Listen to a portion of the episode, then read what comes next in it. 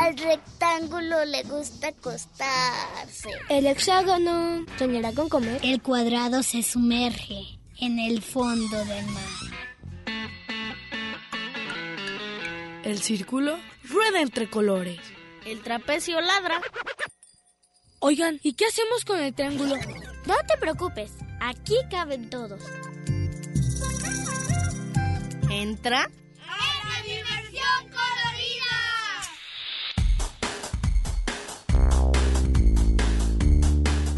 Y el rombo escucha la radio.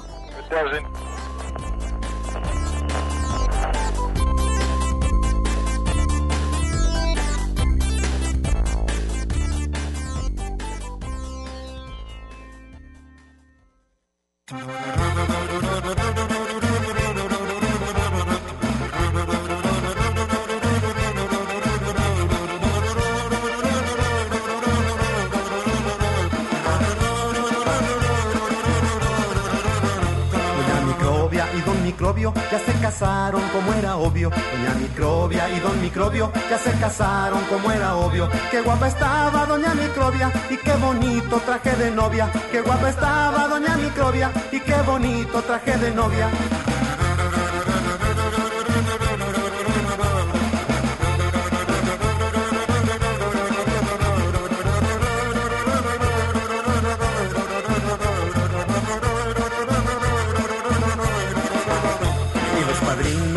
Locos, pues como no, si eran neumococos. Y los padrinos estaban locos, pues como no, si eran neumococos. Y las madrinas, pues qué coquetas, eran 200 espiroquetas. Y las madrinas, pues qué coquetas, eran 200 espiroquetas.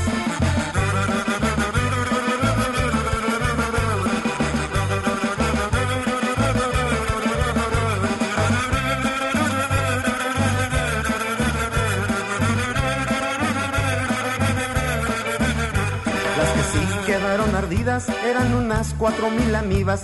Las que sí quedaron ardidas eran unas cuatro mil amibas. Del microbio enamoradas, todas trompudas, bien enojadas. Del microbio enamoradas, todas trompudas, bien enojadas.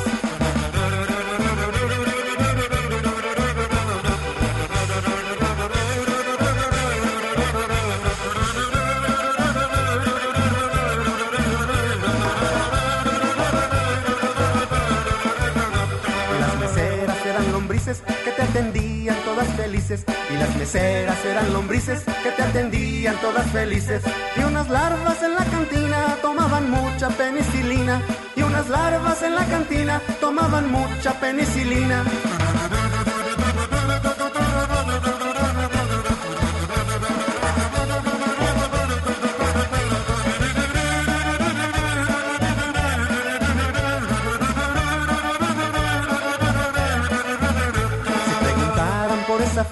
Aquí les tengo ya la respuesta. Si preguntaran por esa fiesta, aquí les tengo ya la respuesta. Pues fue en la panza de Ana María que se alimenta de porquerías. Pues fue en la panza de Ana María que se alimenta de porquerías.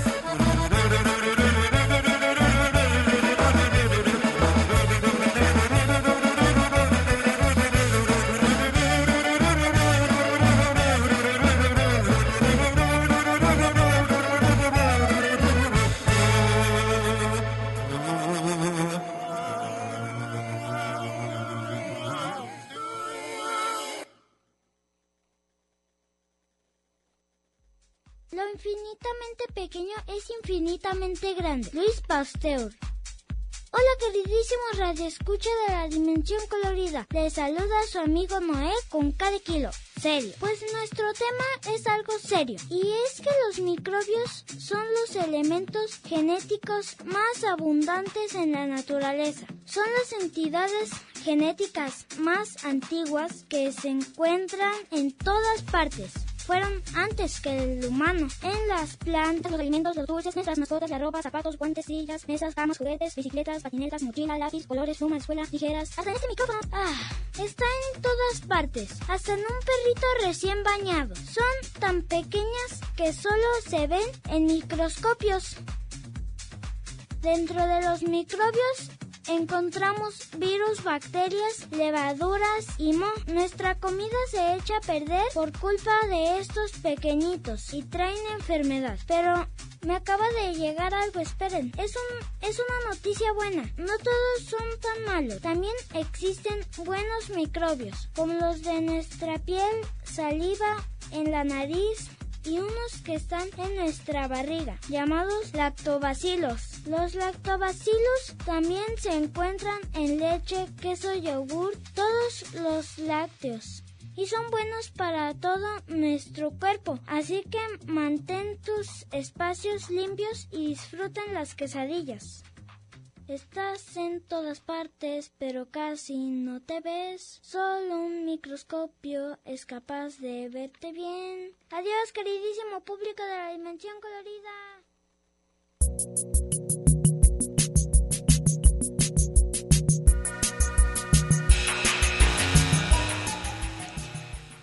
Agradecemos al ingeniero que hace, ingeniero que hace posible esta transmisión, José José Luis Vázquez y Ricardo Durán, en la producción Karen Conde, en los teléfonos y redes sociales Daniel Conde. Agradecemos también a nuestros radioescuchas y por sintonizar la dimensión colorida por el 104.3 de FM. Los teléfonos para que nos llamen son 33 31 34 22 22 extensión 12 801 12802 y 12803 y vía de Facebook nos pueden encontrar como la dimensión colorida. La, la canción que acabamos de escuchar se llama La boda de los microbios de monedita de oro. Y el tema de hoy son los microbios y esta semana estamos con la doctora Verónica González y nos hablará sobre los microbios. ¿Cómo está doctora? Hola, buenos días, muy bien, ¿y ustedes? Muy bien, gracias. Muy bien. Gracias. Para comenzar, ¿nos puede explicar por favor qué es un microbio? Bien, un microbio es un ser vivo muy, muy, muy pequeñito que por más que abramos los ojos no lo vamos a poder observar. Necesitamos eh, aparatos que tienen diferentes lentes tipo lupas para poder ver el tamaño, las características y algunas situaciones que nos diferencian para saber si es un hongo, es un virus, una bacteria o un parásito. ¿Qué diferencia hay entre estos? Bien, la diferencia eh, son varias diferencias. Primero, el tamaño, el tipo de célula que tienen, este, las enfermedades que producen, dónde los encontramos. Son varias eh, diferencias que podemos eh, describir de cada uno de ellos. Tengo un microscopio óptico. Este, ¿tú cuál usas? Normalmente utilizamos el microscopio óptico para ver lo que son bacterias, hongos y parásitos. Para los virus, como son mucho más, más, más pequeñitos, necesitamos un microscopio electrónico para eh, poder observar estos pequeños microorganismos. ok. Y dinos... Ah. Es que ya, la dijo René. Ok. ¿Los, micro, los micro, micro, microbios son peligrosos? Hay microbios muy peligrosos, hay microbios que viven con nosotros, inclusive dentro de nosotros, y que son benéficos para nosotros. Entonces podemos encontrar microbios buenos y microbios que pueden ser riesgosos, pero no nada más dentro de nosotros. En el ambiente también los microbios cumplen un papel mucho, muy importante. Por ejemplo, las bacterias o los hongos son capaces inclusive de degradar plásticos, plaguicidas y acaban de hacer un descubrimiento que hay hongos que se comen la radioactividad. Entonces son vitales precisamente para nuestro ambiente. ¿Y cómo los puedes identificar cuáles son los buenos y los malos? Bien, este dentro de nosotros hay una, hay una ciencia que se llama microbiología clínica o microbiología médica que estudia en un momento dado estas características, cuáles son buenos, cuáles son malos, pero no nada más en nosotros. También, por ejemplo, los médicos veterinarios tienen estudio de estos microorganismos que viven en otros animales y que pueden ser buenos y que pueden ser este, inclusive riesgosos para la salud. Mm. ¿Los virus tienen vida propia? No, los virus son partículas que se encuentran en el ambiente y que necesitan una célula. Cuando entran en una célula es cuando son capaces de poderse reproducir y de poder este, eh, hacer algún tipo de daño. Tú puedes tenerlos en el ambiente, pero mientras no estén dentro de una célula, no pueden reproducirse. Necesitan agarrar la maquinaria de nuestras células, de nuestros tejidos, para poder reproducirse y así producir las enfermedades. ¿Es cierto que el piso frío nos enferma? No propiamente, la situación es de que, bueno, son varios factores que influyen para que tú te puedas enfermar. Obviamente, cuando entra una temporada de frío, si tú no te abrigas, si tú no tienes una buena nutrición, sobre todo en vitamina C, eh, eh, y coincide con el hecho de que tú te, te quites los zapatos y haya un cambio de temperatura, puede ser que te dé una, una enfermedad, pero no propiamente es producida porque tú pises el suelo frío. ¿Hay tipos de microbios? Claro, este ya decíamos uno de los eh, uno de los tipos de microbios son estos cuatro grandes grupos que son bacterias hongos virus y parásitos. Pero dentro de ellos también podemos tener divisiones. Por ejemplo dentro de las bacterias podemos clasificarlas por su color por su forma por su agrupación. Dentro de los parásitos por ejemplo tenemos parásitos unicelulares y tenemos las famosas lombrices o gusanos Dentro de los hongos también hay hongos que son unicelulares y hongos que son multicelulares. Y dentro de los virus hay virus que tienen material genético de ADN y material genético de ARN. Entonces el mundo de los microorganismos es inmenso y más o menos hemos ido aprendiendo a clasificarlos.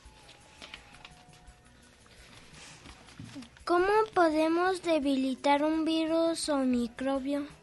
Bien, eh, Primero, lo que debes de hacer es cuidarte perfectamente bien para que ese microorganismo no entre y no te dañe. Esto obviamente con tu buena higiene, con tu buena alimentación, haciendo ejercicio y esto va a impedir en un momento dado que eh, estos microorganismos puedan entrar y puedan reproducirse. ¿Cómo lo podemos debilitar? Ya una vez que eh, ese microorganismo entró en nuestro cuerpo, hay diferentes técnicas este, para poderlo debilitar. Muchas de ellas son por medio de los medicamentos. Cada uno de estos, de estos microorganismos tiene eh, medicamentos especiales para poderlos combatir. Ok, muy interesante. Sí, está chido, ¿no? Sí. A mí me gusta mucho eso de porque yo también tengo un microscopio óptico. Wow, eres un pequeño científico. Sí, en, mi en Navidad, en la anterior, mi papá me regaló un microscopio ese y tenía unos huevos de camarón y salían así, o sea, para que nacieran, incubarlos y, y luego poderlos ver en el microscopio. Sí. Estaba muy bonito, sí. Es fabuloso y de hecho tú puedes encontrar microorganismos en cualquier lugar, en el agua, en el aire, en el suelo. Sí. No podría, o sea, debe de haber virus o bacterias para este mundo, ¿no? O sea, claro, son necesarios. Porque, o sea, sí podría haber más bien que no hubiera, pero nos faltarían muchas cosas, muchísimas, así como muchísimas cosas nos faltarían, como comida.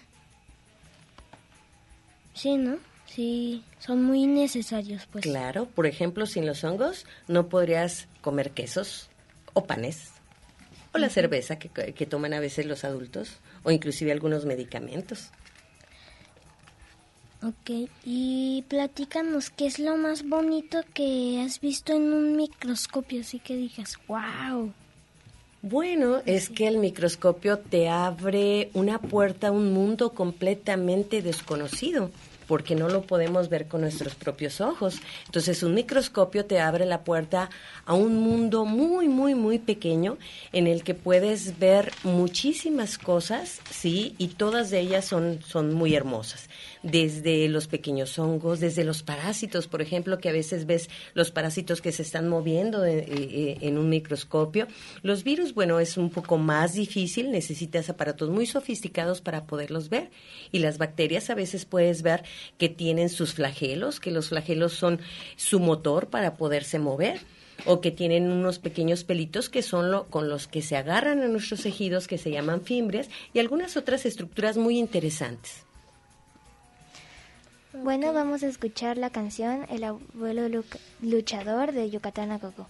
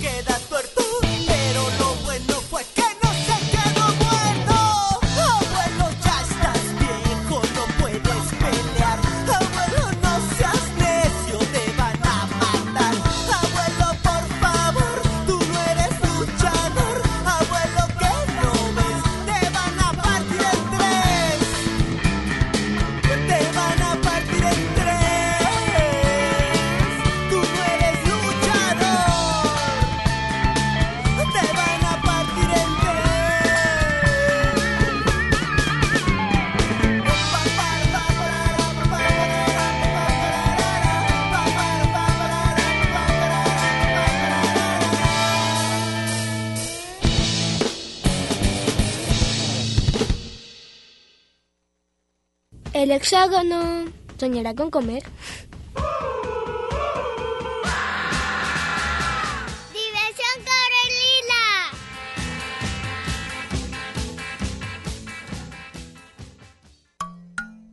Aquí caben todos.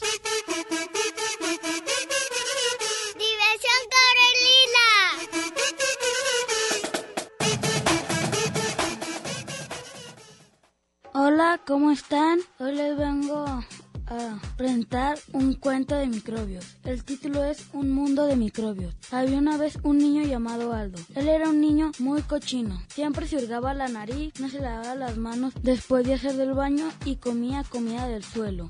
Un día, Aldo se enfermó gravemente. Cuando fui al doctor, el doctor le dijo que se enfermó porque no mantenía bien su higiene y por eso los microbios lo habían infectado.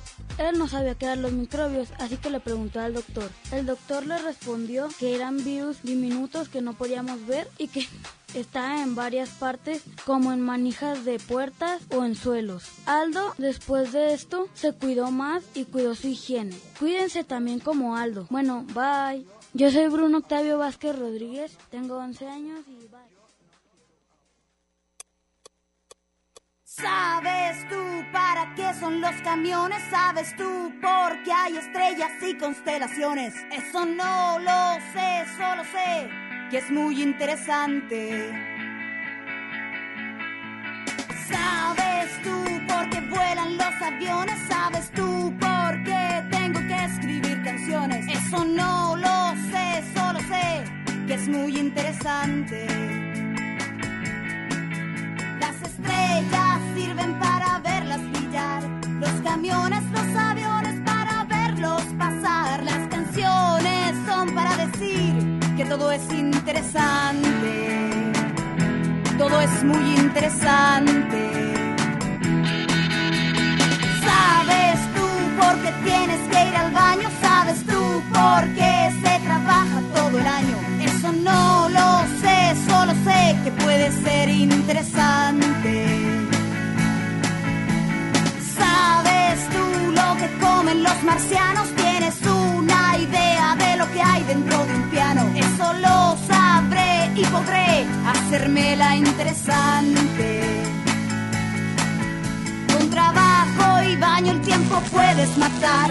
De marcianos y de que conversar. Con el tiempo puedes ser un señor interesante. O señora interesante. Alguien muy interesante. Pero si un día me aburro y pierdo todo interés, si no me hago más preguntas,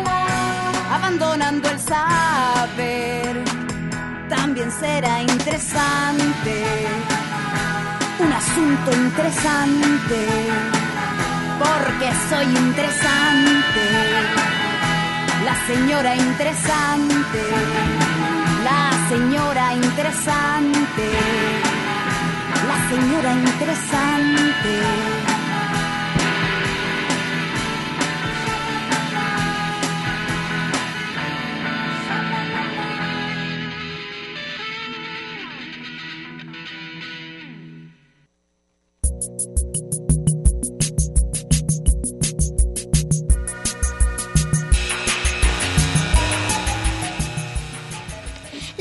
Que acabamos de escuchar se llama La chica interesante de 31 minutos. Regresamos con la doctora Verónica González y eh, díganos por favor, ¿cómo podemos este, ver los microbios o hay manera de verlos que no sea con un microscopio? No, generalmente no, a menos que estemos hablando de parásitos multicelulares, como son los gusanos. Por ejemplo, el Ascaris lumbricoides es una muy parecido a la lombriz de tierra y que habita en tu intestino y son los que podemos observar. O la taenia también, que es una lombriz grandísima, es, una, es un gusano grandísimo que llega a medir hasta 9 metros dentro de tu intestino y que se puede observar. Pero el resto de los, de los microorganismos o, o microbios, eh, básicamente los tienes que buscar con un microscopio. ¿Y por qué los nombres de los microbios son tan difíciles? Porque el área encargada de describirlos es precisamente la biología y como existen miles y miles y miles de microorganismos, tienes que darle un nombre. Y muchas veces, bueno, se escogen los nombres de acuerdo a la persona que lo descubrió o al lugar donde se descubrió, las características en donde los descubrieron y a veces sí parecen trabalenguas el hecho de poderlos nombrar. Sí.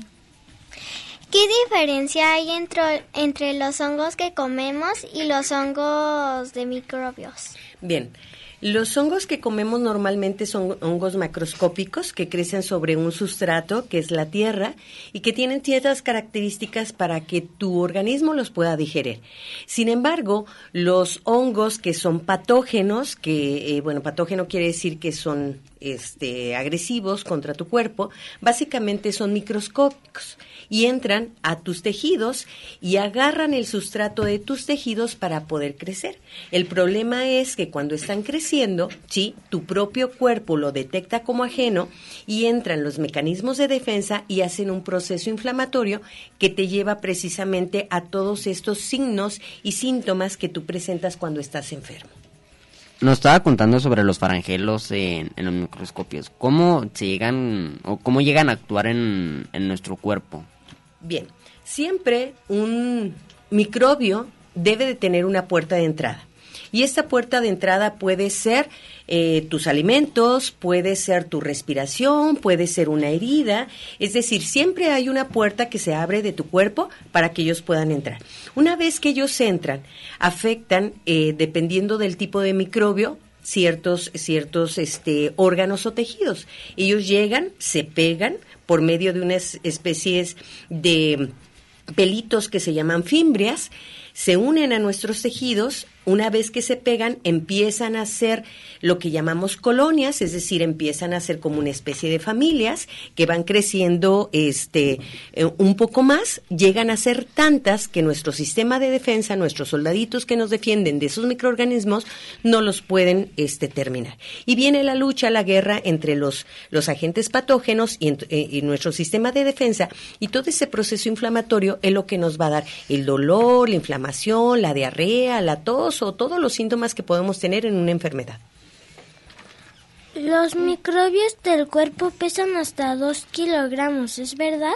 Sí, así es. Los propios, los que no son patógenos, es decir, los que crecen dentro de ti.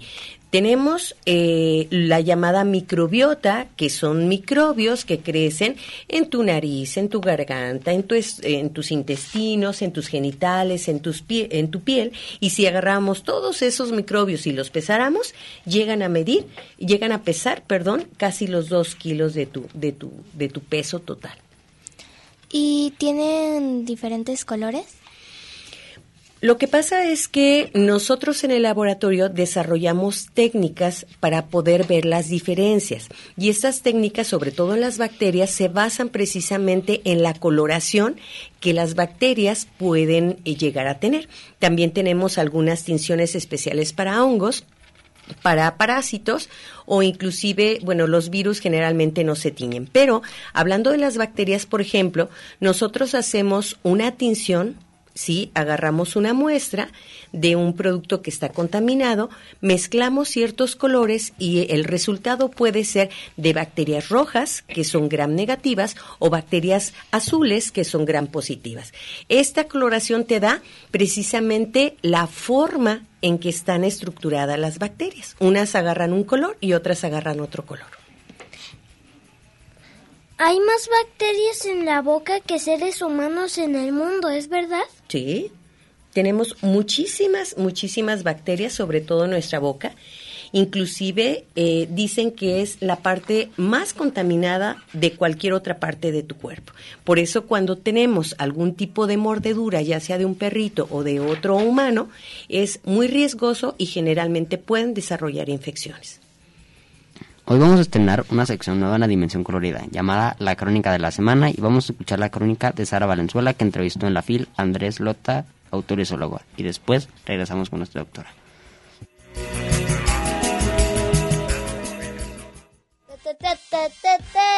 Niñas y niños, adultos y pequeños, madres y padres. Esta es crónica de la semana. Hola, ¿cómo están? Soy Sara Valenzuela y estuve en la TIL donde tuve una entrevista con Andrés Cota, que es un autor y zoólogo que nos habló de los animales del desierto arábigo y sus características. También por su amor por los reptiles. Bueno, mi inquietud desde niño diría que son los animales. A mí siempre me han llamado mucho la atención, sobre todo los reptiles, anfibios, las serpientes en especial. Y esa inquietud me ha ido llevando a estudiarlos, ¿no? De niño, a, de hecho, a tenerlos y a observarlos y luego a estudiar biología y ahora a escribir sobre ellos. Entonces, una obsesión que a mí me ha marcado desde pequeño y que nada más he seguido dándole rienda suelta en diferentes medios. También nos platicó un poco sobre el largo proceso de imprimir un libro y de su programa de radio interesaba estar en el radio en FM, porque en la Ciudad de México al menos que hay muchos coches y hay mucho tráfico, hay mucha gente que escucha el radio, entonces yo quería estar ahí y el programa es de 2 a 3 de la tarde, que es el momento de más tráfico, entonces he logrado eso, pero eso me llevó tiempo y primero estuve pues en radio en internet, como abriendo espacios, ¿no? Abriendo espacios. Y es de lo que más disfruto hacer. Hablar en general, pero en el radio en particular, diría. Cuando eh, escribes tu libro, ¿cómo es el proceso de la impresión a la editorial y todo eso? Eso es muy difícil hoy en día, pero yo he estado en varias, tengo varios libros en distintas editoriales y pues es siempre un, va cambiando, es un malabar. Eh, ahora estoy en Libros del Asteroide, que es una editorial española, y eso fue a través de un premio.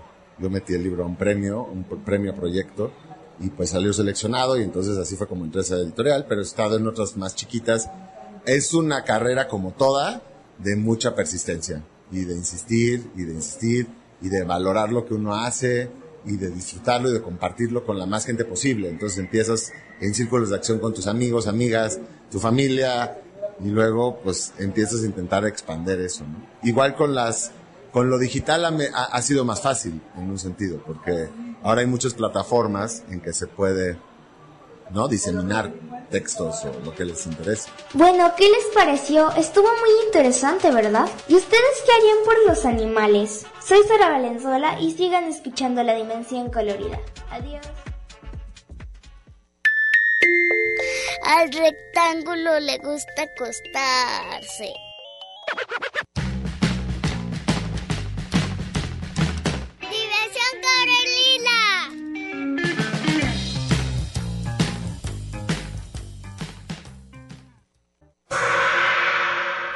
Gira.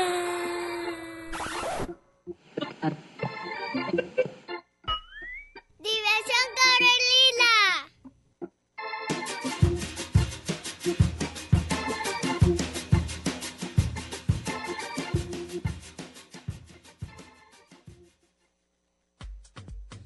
Había una vez una persona que se le metió un microbio la persona se enfermó y vomitó y le dolía mucho la panza, pero le dijo al doctor y el doctor le dijo que se cuidara bien y debía cuidarse. Y eso hizo. Y luego, después de cuatro días, se sintió mejor fin. Alex, para la dimensión colorida.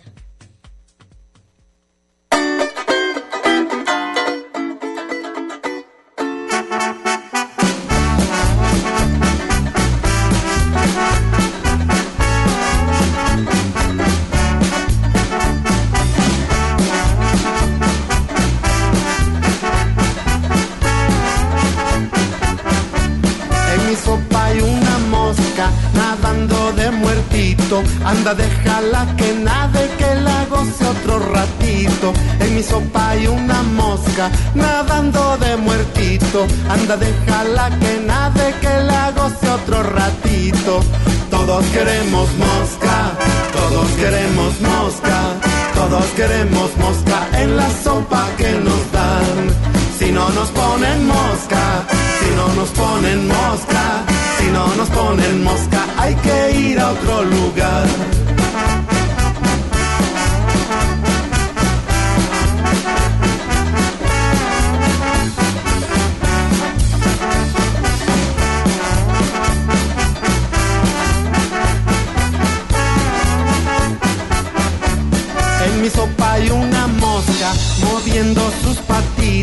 Es azul tornasolada, a qué mosca tan bonita. En mi sopa hay una mosca moviendo sus patitas, es azul tornasolada, a qué mosca tan bonita. Todos queremos mosca, todos queremos mosca, todos queremos mosca en la sopa que nos dan. Si no nos ponen mosca, si no nos ponen mosca, si no nos ponen mosca, hay que ir a otro lugar. Y yo quiero mi mosca.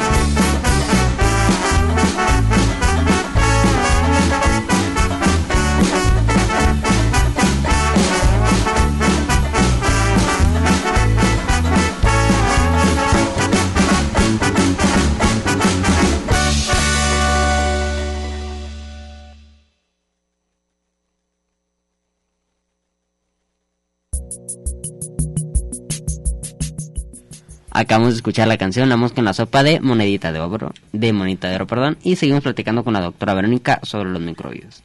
¿Las enfermedades son microbios o los microbios son enfermedades? Bueno, las enfermedades como tal son la respuesta de la entrada de un agente ajeno a tu organismo.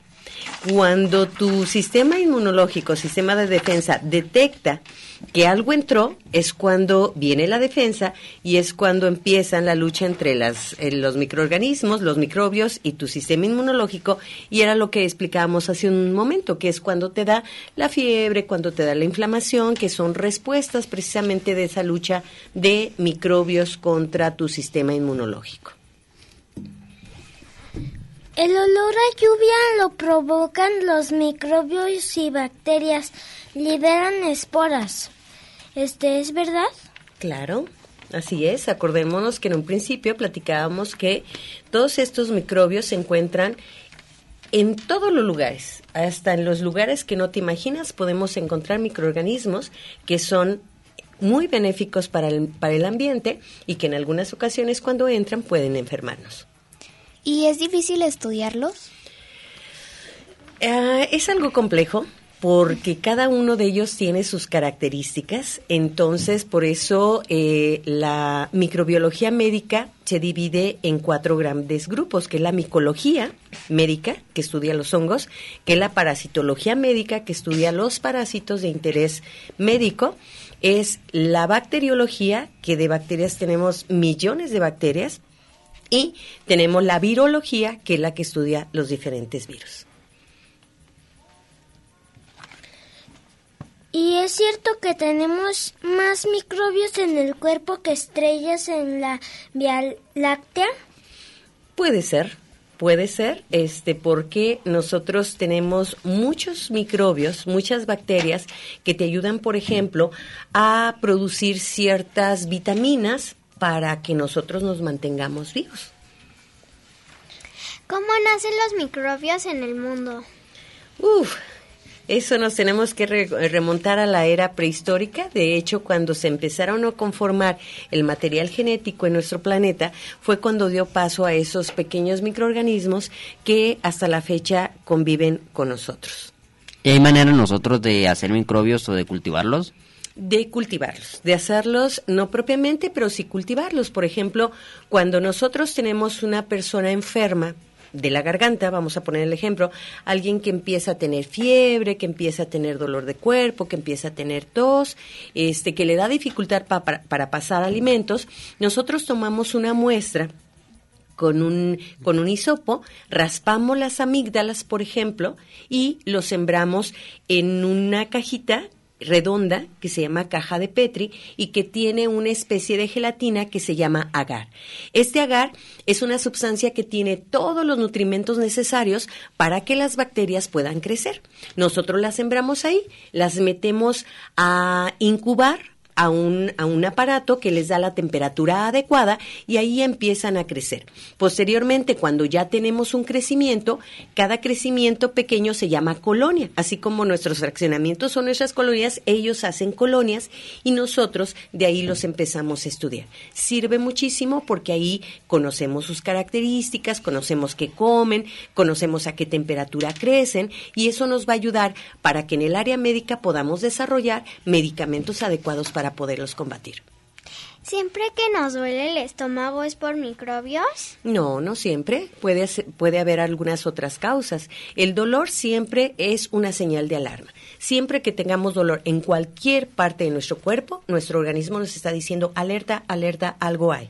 Pero no siempre es precisamente por un proceso infeccioso. Un proceso infeccioso sí te puede dar este, un, un dolor, pero no siempre los dolores están directamente relacionados con microbios. Los microbios llevan en la Tierra más tiempo que cualquier ser vivo. Así es, sí, claro. Los microbios, sobre todo los virus, se dice que es este, que es nuestros progenitores primarios, aunque falta mucho por estudiar todavía de eso. En el pasado hubo otras maneras de poder eh, estudiar los microbios. Bueno, a lo largo del tiempo, este, primero eh, en la historia, primero eh, pensábamos que eran castigos divinos las enfermedades. Posteriormente, eh, cuando empezaron a utilizarse estos lentes, empezaron a observar que había pequeños microorganismos que estaban en el ambiente y conforme se fueron fue pasando el tiempo y fueron desarrollando técnicas, nos dimos cuenta de que este ya se habían ya estábamos estudiando esos pequeños microorganismos y cómo actuaban dentro de nuestro cuerpo, pero eran siempre a lo largo de la historia, bueno, ha sido este eh, diferentes etapas las que se han utilizado para poder estudiar las enfermedades. ¿Qué le parece si seguimos platicando después de escuchar la canción Las tortillas de patita de perro? Claro que sí. Regresamos. Si por la tarde al salir de la clase Vas arrastrando las patotas por la calle, pues tu mochila pesa como 100 kilos. El sol de frente y no hay ni un arbolito. Y la banqueta está rete caliente. ¡Pobre chamaco! exclama la gente. Llegas a casa casi de rodillas esto es el colmo. Hay que ir por las tortillas.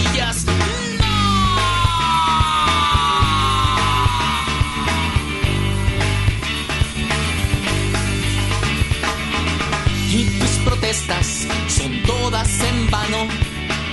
Vas de retache con servilleta en mano. Y ya en la cola, que tampoco hay sombrita. Veinte chamacos igual que tú ahorita, todos sudados, prietos y trompudos, pidiendo al cielo salir de estos apuros. La tortillera te da un taco de sal, que ya estas horas pues no sabe tan mal. ¡Hey!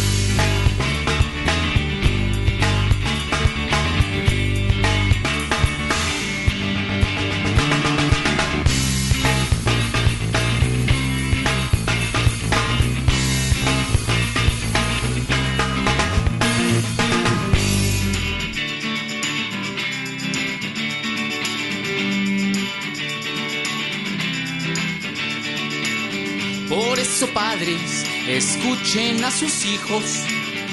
Ya no sean crueles, ya no sean tan canijos. Quizás si acaso entrenásemos al perro y de paso al gato para que cuente el dinero. Claro. Y también que vayan por la leche, que barran el patio, eh, que limpien sus cacas, que vayan por sus croquetas, que contesten el teléfono, que se bañen solitos, que me hagan mi. El trapecio ladra. A ver, soy colorida.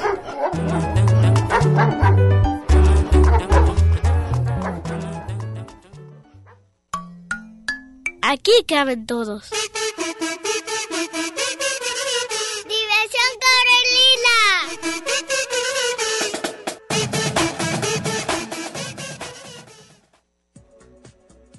Hola, soy Quetzal de la Dimensión Colorida. Hoy les quiero hablarle de los microbios, pero con un cuento que yo hice yo solito. Se llama El significado de los microbios. ¿Alguna vez te preguntaste cuál es la enfermedad que te enfermó? No, No, no, no, no. No hablo de eh, la enfermedad esa, no hablo del coronavirus, sino que eh, otras al que no sé si se la saben, ¿eh? ¿Quieren que te la digan? Sí. ¿Seguros que quieren? Sí. Y son los microbios. Los microbios aparecen en todas partes, pero, pero, pero, pero, algunos no son tan malos, ya que en tu cuerpo pelean con microbios buenos para que no te hagas mal y cada día pelean en ti. Bueno, también en las comidas como, bueno, voy a decir unos grupos de platos del bien comer, el producto de origen animal, cereales, leguminosas, frutas y verduras. También tienen microbios buenos y colorín colorado, este cuento se ha acabado. Fin, soy Quetzal por una cuarentena feliz.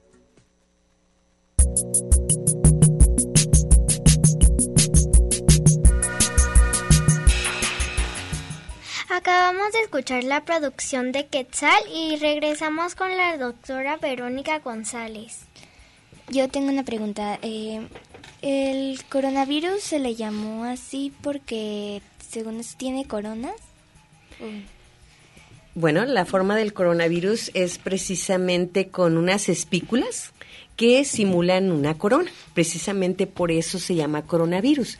Pero es importante que sepamos que no es el primero ni va a ser el último coronavirus. Tenemos un montón de coronavirus circulando en nuestro ambiente y son siete los que generalmente cada estación de invierno nos pueden enfermar. El último, obviamente, con la capacidad de producir una pandemia, pero definitivamente hay muchos coronavirus circulando. ¿Cómo es el, la evolución, o sí, pues sí, como la evolución de, de, un virus, como por ejemplo, o la variante más bien, porque como dicen, no es igual uno que otro. Eh, ¿Cómo se da esa variante y cómo se da el daño que, que ocasionan? Bueno, la cuestión es de que todos los seres vivos evolucionamos todos nos vamos adaptando, todos tenemos una evolución y en esa evolución el coronavirus cada que eh, tiene un contacto nuevo con un ambiente nuevo para él puede desarrollar ciertas modificaciones genéticas que te dan una nueva variable. No es un nuevo coronavirus porque sigue siendo prácticamente la misma base, ¿no? Exacto, en la misma base genética, pero cambia alguna eh, de las estructuras, ya sea sobre todo a base de proteínas que te da una nueva expresión, por eso llamamos variables. Y nos estaba contando el bloque pasado sobre cómo es primero una célula, luego se hace una colonia. ¿Nos puede contar, por favor, sobre las clasificaciones de, pues sí, como de comunidades? Oh, comunidades. Bien, bueno, en hablando de, de, de las bacterias. O de grupos. Hablando de las bacterias como tal, eh, cada bacteria tiene ciertas características, pero es bien interesante cómo a partir de que nosotros utilizamos los antibióticos y los antibióticos los utilizamos de una manera indiscriminada, por decirlo así, las bacterias tienen esa capacidad de armarse o de sacar nuevas armas, inventar nuevas armas para poder contrarrestar estos antibióticos. Y, por ejemplo, en las características de las colonias, podemos ver que algunas colonias son eh, redondas, algunas colonias son cremosas, algunas colonias tienen ciertas características de color, de forma y demás, pero, por ejemplo, eh, se ha descubierto que tienen una especie de biopelícula, como si fuera una casita de campaña, donde adentro están las bacterias y en un momento dado esto impide que los antibióticos lleguen a hacer el efecto. Eso es bien importante que nosotros cuando nos enfermemos hagamos caso al médico. Las enfermedades por virus no se tratan con antibiótico. Si nosotros a una enfermedad eh, viral, por ejemplo una gripa, damos antibiótico, vamos a aumentar que las bacterias que pueden andar circulando en nuestro cuerpo se hagan resistentes y al momento que realmente nos enfermemos por esa bacteria, no va a haber antibiótico que la pueda matar. Y eso es muy peligroso. ¿Y cuál es el proceso en el que se hace un antibiótico? O sea, ¿cómo, cómo sale el momento en el que ya sabes qué enfermedad tienes a lo que tienes para contrarrestarlo? Bien, eh, bueno, hay una diversidad importantísima de bacterias. Cada bacteria tiene cierta sensibilidad a algunos productos. ¿Cómo se desarrolla un medicamento? Bueno, esto es muy largo de contar, pero tú estudias una molécula, le estudias, por ejemplo, hablando de la penicilina, que fue lo que eh, pasó con, eh, con Alexander Fleming, básicamente él estaba estudiando las bacterias. Deja su, su caja de Petri, su cultivo, el cultivo se contamina con hongos, con el hongo de la penicilina, y él cuando regresa a las dos semanas se da cuenta que alrededor de ese hongo no crecían las bacterias. Entonces, al momento de estudiar, se dio cuenta que este hongo de la penicilina mataba las bacterias. Entonces, esto se basa en una serie de eh, estudios y de investigaciones muy largos que, te llevan años para poder eh, comercializar una molécula como antibiótico. Entonces, en base a eso que nos acaba de comentar, ¿cómo podemos definir, por ejemplo, lo que es una vacuna? bueno, ¿Cómo actúa? Ok, las vacunas, eh, en el caso de los virus, por ejemplo, en el caso de los virus, cuando sacas una vacuna, eh, básicamente lo que haces, estudias el virus y puedes utilizar un virus atenuado, es decir, un virus que ya lo sometiste a un proceso y que ya está completamente debilitado no es capaz de causar la enfermedad, pero que al momento que entra en tu cuerpo, inmediatamente tu mecanismo de defensa lo identifica, lo describe y hace una base de datos para que la nueva, eh, en la nueva ocasión donde entre un virus que llega fuerte, nuestro organismo pueda tener esa, esas armas para poderlo combatir. Pueden ser virus, eh, virus vivos atenuados, es decir, debilitados, pueden ser fragmentos virales o inclusive de bacterias. Tenemos eh, algunas cantidades importantes de vacunas para combatir para prevenir, perdón, enfermedades. Francisco y Samantha Juárez nos mandan felicitaciones ya todo el programa, ya que Char que hoy es su cumpleaños. Entonces, por ejemplo, nos, este, nos comentaba esto de, de, las vacunas y de, por ejemplo, cómo nos, cómo el virus atenuado puede pues, no hacernos daño. Pero entonces, ¿por qué, por ejemplo, en mi caso a mí me dio COVID y yo fui 100% asintomático y he tenido gripas que me han pegado pues mucho peor que, que cualquier otra enfermedad como normal. ¿Por qué pasa esto? Ok, la situación es de que debemos de tener muy en claro que las vacunas no te van a prevenir 100% la enfermedad.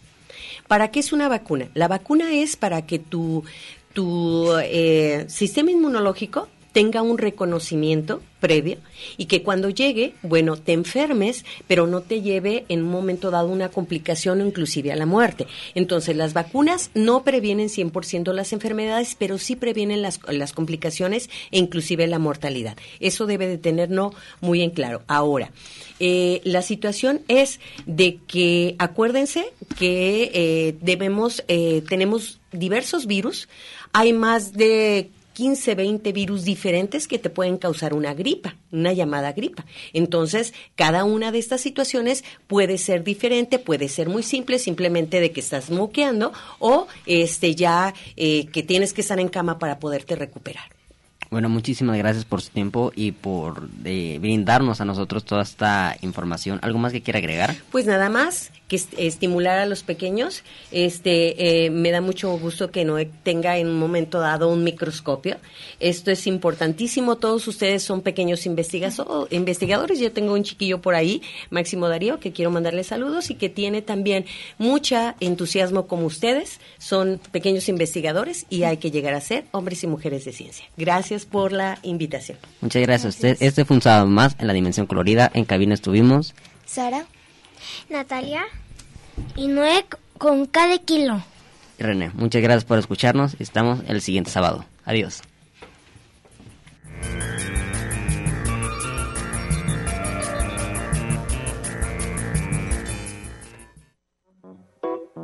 El rumbo gira.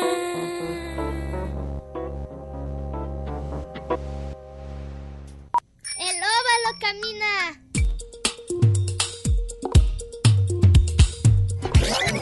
El círculo rueda entre colores.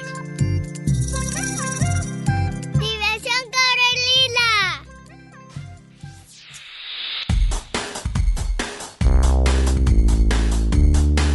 Y el rombo escucha la radio. En Red UDG Radio.